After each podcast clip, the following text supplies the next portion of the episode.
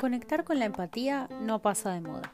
Hace ya unos años que los canales de comunicación que consumimos tienen un perfil más cercano al público, más íntimo, porque cada vez más los llevamos con nosotros a donde vamos, literalmente.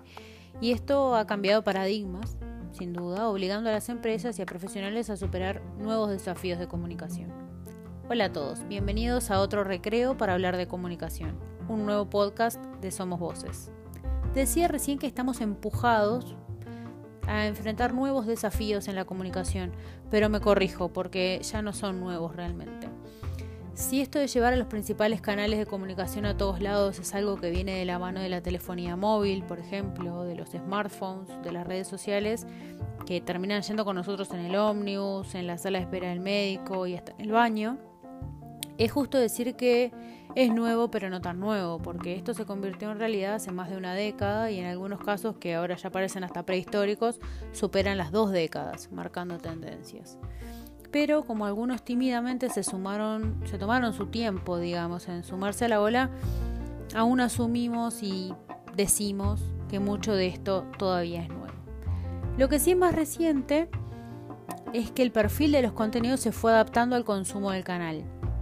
Con el potencial de la tecnología, los usuarios le dieron más lugar a los canales de comunicación y le dedican más tiempo y los mensajes se filtraron como cascada en las costumbres de la gente, ya que no se trata solo de pelearse por quién sale en horario central, sino que ahora queremos estar en el horario de trabajo del usuario, mientras maneja para la casa, en la caja del súper e incluso cuando dan vueltas en la cama con insomnio. Entonces, se volvió necesario que las marcas adaptaran sus mensajes diciéndole al usuario que lo conocen y que pueden sentirse cómodamente identificados unos con otros, ¿verdad? La marca con el usuario en un contexto, en un gusto, en un momento del día, en una sensación, etc. Entonces, esto pasa, digamos, tanto si prendemos el televisor o si hacemos scroll con una pantalla en una red social.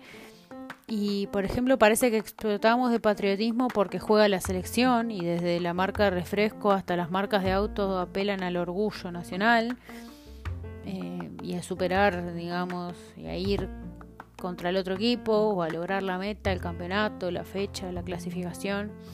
O pasa, por ejemplo, cuando la cosa está difícil y todas las marcas parecen entender nuestro bolsillo. Entonces, el efecto que podemos ver es increíble porque la capacidad de influencia que estos mensajes tienen y que las marcas logran en estos casos es como que se cuela por todos los filtros que el usuario incluso tenga la intención de tener activo frente a las marcas. Hay una conexión que es inconsciente y es más fuerte.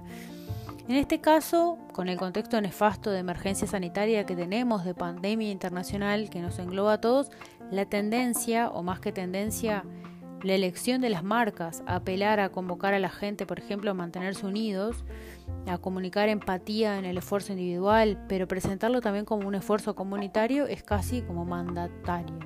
Hay que todos los la, la marca lo tiene que hacer, los profesionales lo tienen que comunicar, todo es, necesario, es como que no podemos evitarlo. Y sobre todo porque el riesgo de comunicar apatía es mayor que el riesgo que eventualmente puede llegar a tener el no generar ningún mensaje y no comunicar en estos casos. Si tenés un emprendimiento, ya sea grande, pequeño, incluso pequeñísimo, este sin duda es un aspecto imprescindible a contemplar a la hora de mandar un mensaje en este momento. Y también a la hora de responder los mensajes recibidos, que eh, es sumamente importante. Aún pensando incluso más allá del contexto gris y de malas noticias que potencialmente se pueden asociar en algo como esta emergencia sanitaria, y sobre todo contemplando aquellas marcas o personas que tengan, que vean en esto un miedo a comunicar y a pecar de hipocresía o de lucro con lo triste, por ejemplo, la empatía es siempre un sentimiento que debería inspirar mensajes para tu cartera de clientes y especialmente para los potenciales clientes.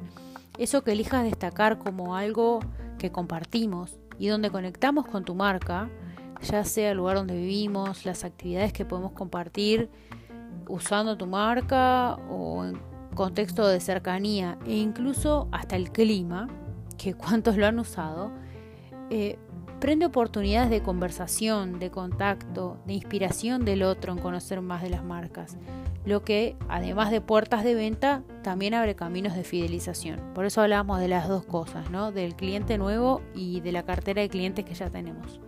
Si bien la burbuja de contenidos a los que estamos expuestos es un tema de otro podcast, que además los invito a escuchar, les conecto esto como a modo de puente y destaque de la importancia de la conexión de los usuarios, especialmente a través de la empatía, para hacer que ese usuario esté más expuesto a los contenidos de cada marca o de cada perfil profesional.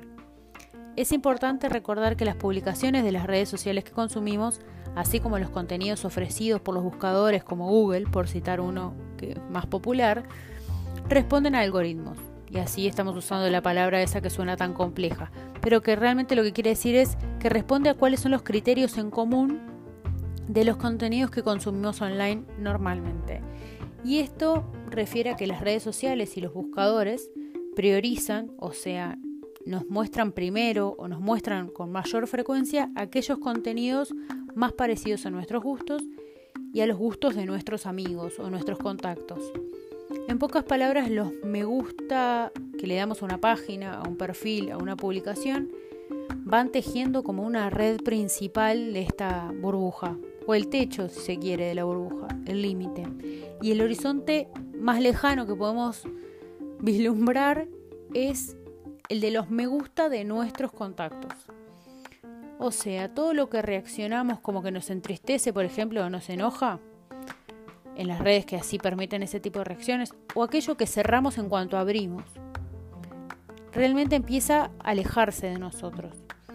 Esos perfiles, esos contenidos, esas marcas, esos mensajes empiezan cada vez a, a llegarnos menos porque las redes y los buscadores empiezan a entender que no son relevantes para nosotros.